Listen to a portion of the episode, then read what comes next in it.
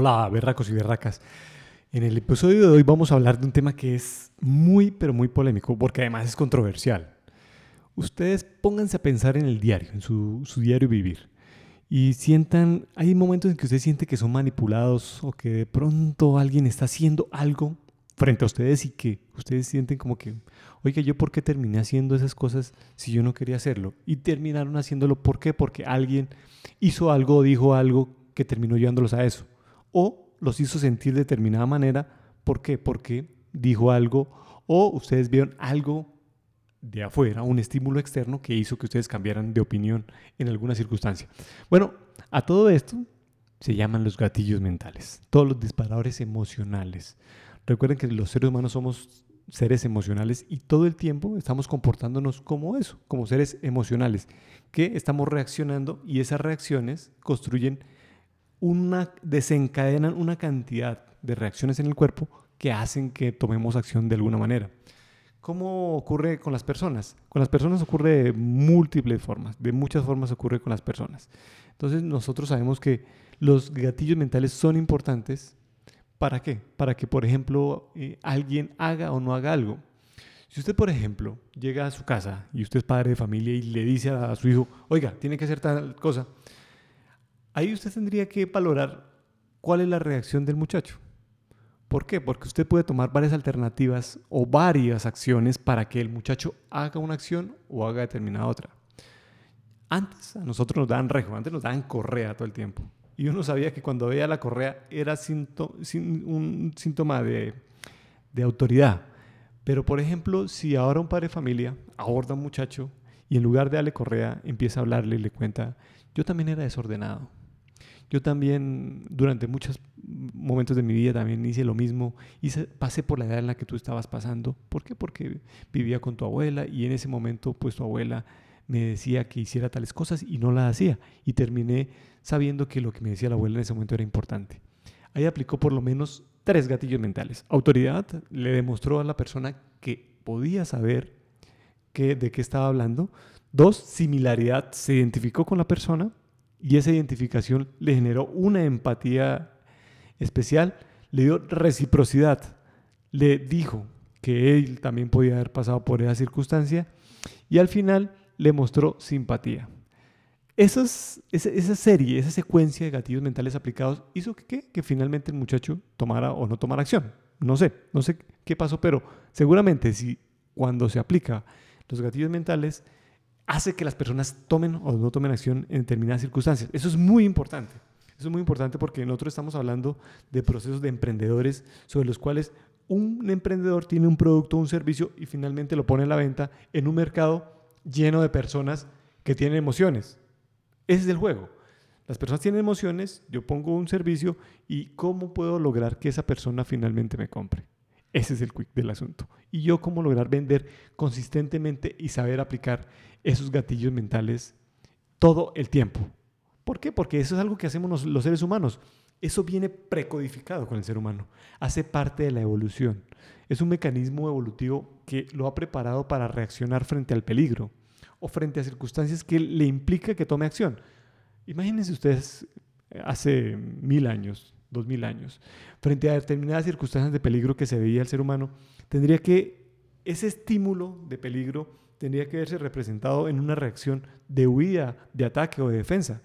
Esos disparadores emocionales son muy importantes. ¿Por qué? Porque activan todo el sistema nervioso central y además activan sistemas hormonales que permiten que la persona se mantenga en determinado estado. Todo el cuerpo es integral y todas las reacciones provocadas a partir de lo que se desencadena en un gatillo mental hace que alguien se sienta de determinada forma. Por eso yo quería titular este, este podcast como gatillos mentales, como manipuladores o estrategas. ¿Por qué? Porque es parte de la vida del ser humano. Hace todos los días parte de las, las labores diarias de lo que está haciendo una persona o pensando una persona frente a lo que tiene que hacer o no tiene que hacer. En los matrimonios se ve mucho, ¿saben? Se ve mucho, aunque no, no, no, no, no, no, no sé lo que es como tal el tema, pero lo he visto en determinadas circunstancias. En el trabajo funciona y nosotros nos vamos a centrar en los disparadores emocionales del comportamiento humano a partir del proceso de un emprendedor, de la venta que tiene que hacer un emprendedor. Entonces, convengamos que son programas preinstalados. Todos los seres humanos lo traen. Punto. Ahí, estamos en un punto de acuerdo. ¿Qué, ¿Qué lo desencadenan? Estímulos, estímulos externos. Puede ser un anuncio, puede ser unas palabras, puede ser algo que yo pueda decir. También los sentidos, oler, ver en imagen, en video, todo eso son estímulos que finalmente tienen que disparar la emoción de la persona. Por eso, lo primero que hay que hacer con los gatillos mentales, la primera parte, voy a hacerlo en la primera parte porque luego, el próximo 21, voy a mostrarles cuáles son las secuencias que se utilizan en determinadas circunstancias para que pueda funcionar el tema. Voy a mostrarles una serie de gatillos mentales y ustedes van a ejemplificarlo en su cabeza en circunstancias donde posiblemente les aplicaron el gatillo mental. Uno se ve constantemente invadido por gatillos mentales, todo el tiempo. El que diga que se escapa a las emociones es porque una persona que no está viviendo en sociedad. Para, vivirse escapando de un gatillo mental tiene que estar aislado totalmente del mundo, tiene que estar eh, como un monje budista por allá en una montaña, porque todos los días uno está recibiendo y emite también estímulos para generar gatillos mentales, para generar disparadores emocionales en las personas. Eso lo hacen las mamás. Es una, una cuestión que también las mamás lo llevan ahí precodificado. Entonces vamos a empezar por, vamos a empezar en desorden. Voy a mencionarles varios gatillos mentales. Por ejemplo, voy a mencionar el gatillo mental de la historia. El gatillo mental de la historia es muy importante. ¿Por qué? Porque la historia es de los componentes del ser humano. Al ser un, un ser comunicativo, un ser que codifica símbolos, lenguajes, hace que la persona genere una conexión. Cuando se han hecho estudios de resonancia magnética, se ha mostrado cómo, por lo menos cuando alguien está contando una historia, la persona que está escuchando la historia activa por lo menos ocho áreas cerebrales. Ocho, ocho. Imagínense la cantidad de áreas en el cerebro que están conectadas. Muchísimo, muchísimo muchísimas áreas del cerebro están conectadas y eso hace que la persona se siente identificada. Hace que los hechos que están, que están contándose en ese momento hagan que la persona ame la historia. Eso permite que gane identidad, se identifique con ese personaje. Por eso cuando alguien le dice a, usted una historia y le echa un cuento y, y tiene una secuencia lógica y empieza a generar una emoción, es algo que lo conecta y que lo mantiene ahí, mantiene su atención, que es lo más importante en temas digitales. Cuando usted tiene la atención en temas digitales, por ejemplo, en la conexión en redes sociales, hace que la persona, el centro, el foco, sea usted o lo que está diciendo. ¿Por qué? Porque tiene una cantidad de estímulos alrededor que también podrían estar generando lo mismo, pero la persona decidió centrar el foco sobre lo que usted le estaba diciendo. Y eso es tremendamente importante. Por eso hay múltiples formas de aprender a contar historias. Una de ellas es el storytelling, que hablé en días anteriores, pero seguiré hablando en otros podcasts acerca de cómo utilizar el arte de contar historias para lo que sea. Puede ser para vender, pero también puede ser para lograr cosas de la atención que son muy importantes para generar atención. Este gatillo mental, no lo olviden, es muy, pero muy importante para, para tenerlo ahí, siempre a la mano, para poderlo usufructuar y poder lograr cosas que son importantes a través de la historia. Otro gatillo mental que es muy común y que es muy efectivo a la hora de las ventas es el gatillo mental de la especificidad. Ser específico. Usted entre más específico se va ganando más autoridad. Entre más específico, por lo menos cuando usted está hablando de un computador y empieza a hablar de las características técnicas más las bondades o necesidades que tiene ese cliente, empieza a conectar factores que aumentan la probabilidad de compra. Por lo menos se ha demostrado que aumenta en un 34% la probabilidad de compra de un producto cuando la persona genera especificidad en la venta de ese producto. Es importante que la persona sepa que la, especificidad no es decir cualquier cosa. La especificidad también es una herramienta, la especificidad es una herramienta de control en la cual la probabilidad de compra aumenta, pero investigadores han dicho que los juicios sobre los argumentos cambian cuando la persona genera más especificidad en lo que está contando. Eso hace que aumente el enganche, pero también aumente la credibilidad en el emprendedor. La credibilidad, la credibilidad y la autoridad frente a lo que está diciendo. Eso es tremendamente importante. ¿Por qué? Porque, porque cuando usted conoce su producto o su servicio, usted puede encontrar los diferentes caminos cuando, la, cuando se va acercando a lo que hablamos en otro momento, que es el push, es decir, momentos de cierre de la negociación con las personas. Otro gatillo mental que es también tremendamente poderoso. Y es poderoso ¿por? Porque es efectivo. Es la prueba. Hay muchas personas, hay muchas bases que nos muestran cómo la prueba es importante para que alguien tome la decisión, que pase del punto A de no acción a tomar acción. Ese punto fundamental puede ser la prueba. Ejemplo, usted tiene un tema de sobrepeso y considera que es un problema para usted. ¿Por qué? Porque es algo que lo aqueja, algo que lo mortifica, que todos los, días, todos los días está pensando de cómo solucionarlo. Y de repente alguien le aparece en internet o alguien en una conversación cualquiera le dice, mire, yo tengo un método que, mire, aquí le voy a mostrar las pruebas. Este, esta era yo antes y le muestra la prueba, le muestra el celular. Ah, ok, sí, sí, sí, uy, estaba subida de peso, ok. Y esta soy yo ahora, uy, sí, te estoy viendo, ¿cómo estás de bien? ¿Qué hiciste para cambiar? Mira, apliqué este método y fue muy efectivo porque fue rápido, tal, tal, tal, tal, le echa todo el carretazo. Y ese carretazo hace que la persona que no tomaba acción, ahora sí tome acción. Y empieza a ver, pero de repente no solamente es ella, sino otra vecina le cuenta. Y yo, también hice la, la, receta que me dijo la vecina. Y muy bueno, muy bueno, empieza a funcionar. Y eso empieza a construir una prueba. Ese gatillo mental es poderoso también. Imagínense ustedes cuando están eh, pensando en que alguien va a tomar acción frente a si compra o se vincula con un servicio, pues empieza a generar una cantidad de cosas que son, son, son tremendamente importantes para tomar de, acción. El emprendedor tiene que dedicarse a recoger pruebas desde que inicia su carrera como emprendedor, desde el primer día, porque cada vez que vayan a aparecer objeciones sobre la compra, ¿y qué son las objeciones? Son esa vocecita que está todo el tiempo diciendo, esa vocecita que está en la cabeza de la persona diciendo, no, eso no es cierto, la persona no lo manifiesta, algunos sí, otros no, pero la mayoría no lo manifiesta. este man como que me quiere tumbar, no, este man no, está como caro, esto. Todas esas cositas que, que están apareciendo en las vocecitas, esas se pueden eliminar a través de la prueba, de la prueba, de la prueba a través de los testimonios, de cómo va rompiendo uno esas objeciones todo el tiempo con gatillos mentales. Ah, que la persona dice que, que, está muy caro, yo le leo el valor y le muestro cómo antes es barato lo que le estoy ofreciendo porque los beneficios que le va a representar para su vida son más amplios de los que la persona se imagina. Este gatillo mental, este siguiente gatillo mental es muy, muy, muy poderoso, porque es de los más poderosos que existen. Hay gente que dice que es el más poderoso, pero, pero pues es una discusión porque cada, cada gatillo mental se utiliza en determinadas circunstancias. Y no es que uno sea más poderoso que otro, en mi opinión, sino que existen secuencias que son fuertes.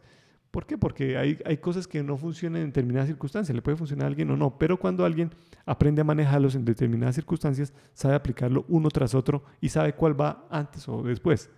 Y es el gatillo mental de la autoridad. Cuando alguien es percibido como autoridad, todo se facilita. Imagínense que están en su casa en ese momento llega alguien y le dice, bueno, bueno, todos contra la pared. Usted dice, nos va a robar. Nos va a robar. No, tenaz. Y ustedes se desencadenan en una reacción de defensa o de ataque o de huida en ese momento. Pero de repente llega alguien con uniforme, con el uniforme de la policía y se identifica o se identifica como una, una entidad judicial que está haciendo un proceso. Ah, ok. Ya todo se facilita, cambia, porque empieza la percepción de autoridad. Es algo que es importante siempre recalcar a las personas. Y es que la autoridad se percibe, no se tiene, se percibe. ¿Por qué? Porque alguien puede tener autoridad en determinadas circunstancias y en otras no. ¿Cómo, ¿Qué le puede pasar? Ejemplo, yo llego a, a, Brasil o llego a Venezuela o llego a Perú y de pronto acá en este medio puede ser autoridad por determinadas circunstancias en Colombia. Pero cuando llego allá, pues uno es uno más del montón. Entonces la percepción de autoridad acá cambia frente al otro país. Por eso la construcción de autoridad es un tema del diario. ¿Y cómo se empieza a construir autoridad? Cuando alguien considera que sabe, alguien considera que puede resolver necesidades de las personas. Eso empieza a, ver, a verse como autoridad. No estamos hablando necesariamente de autoridad impuesta, estamos autoridad percibida por parte de otras personas, que es algo que se tiene para poder recibir o no hacer. Cuando la persona está en la red social y empieza a publicar consistentemente contenido, contenido sobre algún tema del cual sabe, del cual domina y del cual lo apasiona, empieza a generar autoridad sobre eso. Cuando alguien empieza a preguntar, ah, si a usted le gusta, por ejemplo, el entrenamiento físico, y alguien empieza a preguntar, oiga, ¿cómo hago tal ejercicio? ¿O cómo puede funcionar esto? Esa, esa percepción de autoridad hace que de alguna manera alguien esté diciendo, usted sabe algo que yo no sé, por favor, lléveme al punto donde usted está y yo quiero llegar. Eso es aplicar el gatillo mental de la autoridad todo el tiempo. Cuando se aplica la autoridad es más fácil, más fácil mover el peso que implica sobre los hombros de un emprendedor, llevar a, a un grupo de personas a que les compren. La gente lo descuida, ¿por qué? Porque siempre está vendiéndole a público frío. Si tiene un celular para vender, dicen, no, cómprame mi celular, cómprame mi celular. Si tiene un computador, si tiene un cable para vender, ve, cómprame ese celular, cómprame este cable.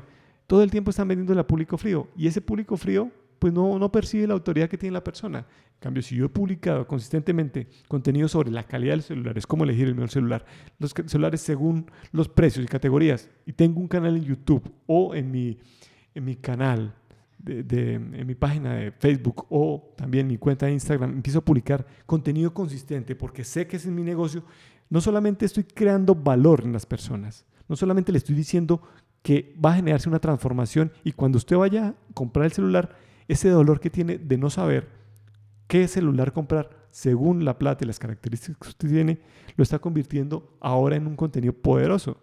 ¿Por qué? Porque va metiendo eso y además de eso va elevando la conciencia de la persona, porque sabe que de alguna manera esa persona tiene algo que le puede dar y seguramente la persona tiene algo para ofrecerle. Es decir, le va a vender algo. Eso pasa, pasa todo el tiempo. Es el gatillo mental de la autoridad. Otro gatillo mental que es importante conocerlo es el gatillo mental de la prueba social. La prueba social, para que ustedes, eh, yo sé que lo han visto muchas veces, muchas veces y lo han visto, ¿por qué? Porque sucede mucho cuando hay lanzamientos de nuevos almacenes o están en algún centro comercial o están en algún un restaurante, una cafetería, algún lugar donde un grupo de personas, un grupo de personas están reunidas y de repente usted ve como que, ay, debe ser bueno para comer porque está lleno. Esa es la prueba social, es el efecto manada que sucede. Y es que ¿Para dónde va Vicente? Va la gente.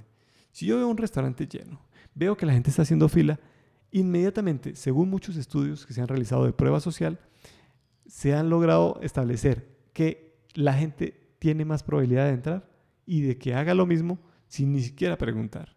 Solo sabe que, sin preguntar si es bueno, si la calidad del servicio es bueno, intuye que simplifica la toma de la decisión por parte de esa persona porque ya otros en apariencia ya la tomaron, asumieron el riesgo para tomar esa decisión y fueron bombardeados por información. Entonces digo, ok, yo creo que la, la, prueba social funciona, digo, ok, la prueba social no, digo, digo yo como, como marquetero y digo, digo como persona, como usuario, digo, ok, esa persona, ese restaurante ofrece una vaina muy buena. En varios restaurantes se ha utilizado esa, esa estrategia y varios almacenes de cadena lo han utilizado. Y es como, por ejemplo, le pagan a un grupo de personas. Eh, ahí es donde vengo, ven el tema de lo que estamos hablando, que si es una manipulación o son estrategias.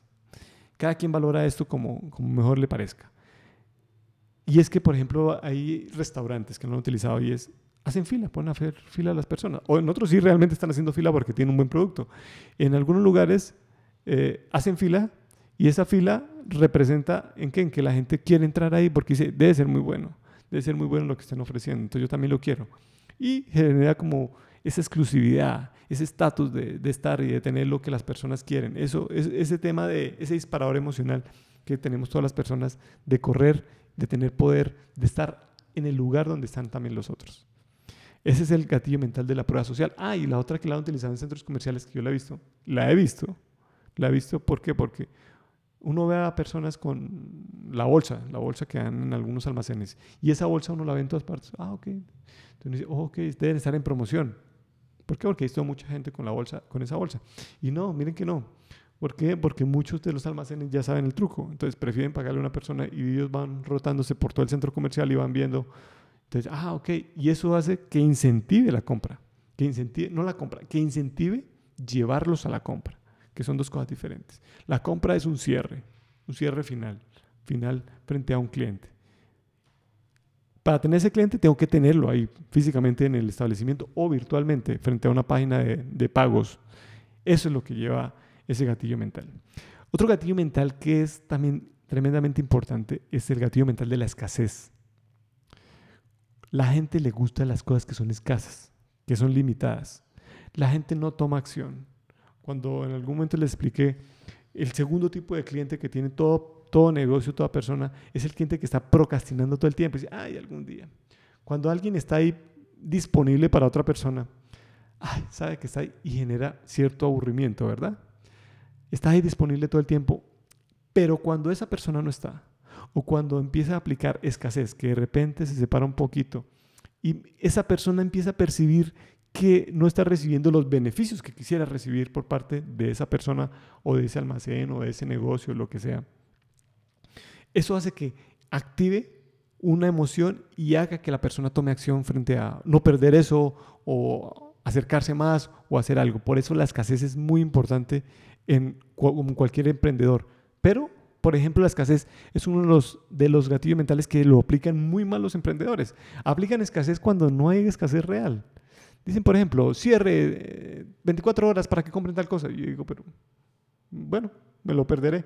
¿Por qué? Porque todavía no se le ha aplicado reciprocidad, no se le ha aplicado autoridad, no se le ha aplicado prueba social, no se le ha aplicado anticipación una cantidad de gatillos anteriores a, generar esa escasez, que cuando esa escasez se aplica en el momento que es, que yo ya percibo a esa persona, ya realmente ha hecho una super promesa y ha desencadenado una serie de gatillos mentales, yo digo, ya tengo que comprar, tengo que conseguir esa plata para poder comprar eso. Porque lo siento, porque lo siento, porque hace parte de saber aplicar parte de los gatillos mentales.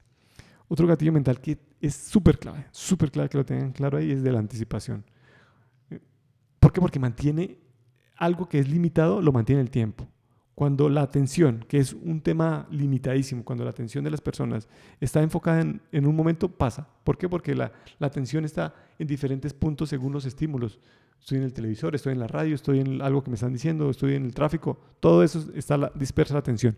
Pero, por ejemplo, la anticipación en estos procesos de comunicación digital, cuando alguien le dice a usted, oiga, le voy a contar algo que lo va a sacar de esa situación. usted, opa, venga, venga, a ver qué es lo que me va a contar. Ese pequeño momento de atención ahora lo dilató en el tiempo, lo alargó, alargó la pita. Ahora no solamente tiene la atención focalizada, sino que de alguna manera la persona precodificó una información para saber cómo le puede servir en un futuro, cómo le puede anticipar.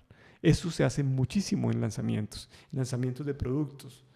Cuando la persona dice, ya vendrá próximamente, coming soon, en las películas utilizan mucho y empiezan a, mostrar los trailers más importantes, de, los cortos más importantes de esas películas. Y dice, uy, toca, toca esperar a ver qué puede hacer. Cuando alguien tiene información incompleta, es algo que el ser humano también tiene esa obsesión y es de tener la información completa, algo que le cierre. Cuando tiene una información incompleta, que hay una pieza que no encaja, de alguna manera se dispersa esa atención y se dilata en el tiempo. Ojo, es importante que cuando alguien esté comunicando esto como una información incompleta, sepa cuál es la secuencia clara de la información. De nada sirve una pieza intermedia que va a cortar el canal de comunicación. Tiene que ser una pieza clara, que sepa que conecta otros elementos y que la persona anticipe que eso va a pasar. Esto pasa mucho en las series de televisión.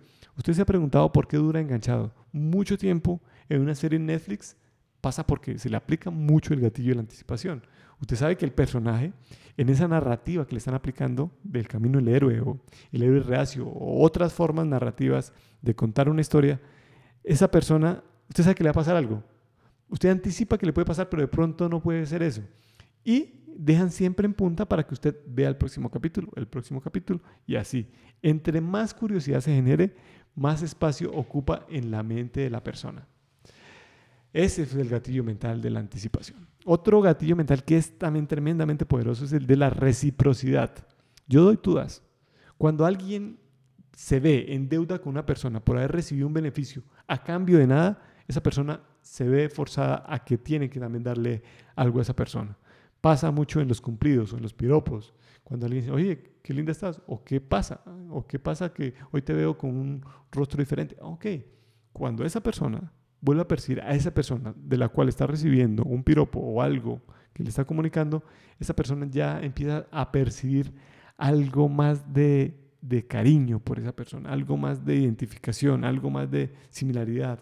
La atención ya empieza a dirigirse hacia esa persona, oiga, ¿qué me va a decir hoy? Y yo también empiezo a ver las cosas buenas de esa persona. Por eso a veces la polémica no juega bien en ciertas circunstancias, porque si yo utilizo, en lugar de la polémica, utilizo decirle, oiga, tal persona es un padre, un gran padre de familia, un trabajador, las personas por similaridad, pero también por reciprocidad, van a establecer que esa persona también es un gran padre de familia y un gran trabajador. ¿Sí? ¿Cómo acontece ese deseo de forma natural? No es una transacción comercial. Ojo, porque si alguien piensa que es una transacción comercial, es decir, un trueque, un cambio a, cambio de algo, no. La reciprocidad funciona y es genuina cuando no se espera algo a cambio o se sorprende. No cuando la persona sabe que tiene que pagar por eso. Las empresas que fracasan y que, que bajan su volumen de ventas están enfocadas en eso. En decir, ah, no, pues que nosotros estamos dando un buen servicio. Es que es la obligación de dar un buen servicio o entregar un buen producto. No solamente eso. Ojo que también e, esa reciprocidad también es limitada en el tiempo. O sea, tiene, un, tiene una limitación en cuanto en el momento en que se percibe la reciprocidad, en el momento en que se factura la reciprocidad como tal. ¿Por qué? Porque es que alguien, la gente tiende, tiende a tener muy mala memoria y no se acuerda de cosas que de pronto se le brindaron en algún momento, pero fue muy bueno para esa persona, pero al final se le olvidó. ¿Y por qué lo olvidó? Porque es que la, reciprocidad tiene un plazo de validación, es decir, de hacerla efectiva. Con el pasar del tiempo, esa expectativa va desapareciendo. Hay que ser consistente en eso. Hay que ser consistente porque viene en forma de valor. Y esa forma de valor se puede mantener en el tiempo de diferentes formas. Usted puede ayudar a una persona hoy dándole un consejo, pero mañana puede decir, puede ser apoyándolo con un like o con cualquier otra cosa que la persona sienta, sienta que hay reciprocidad de su parte.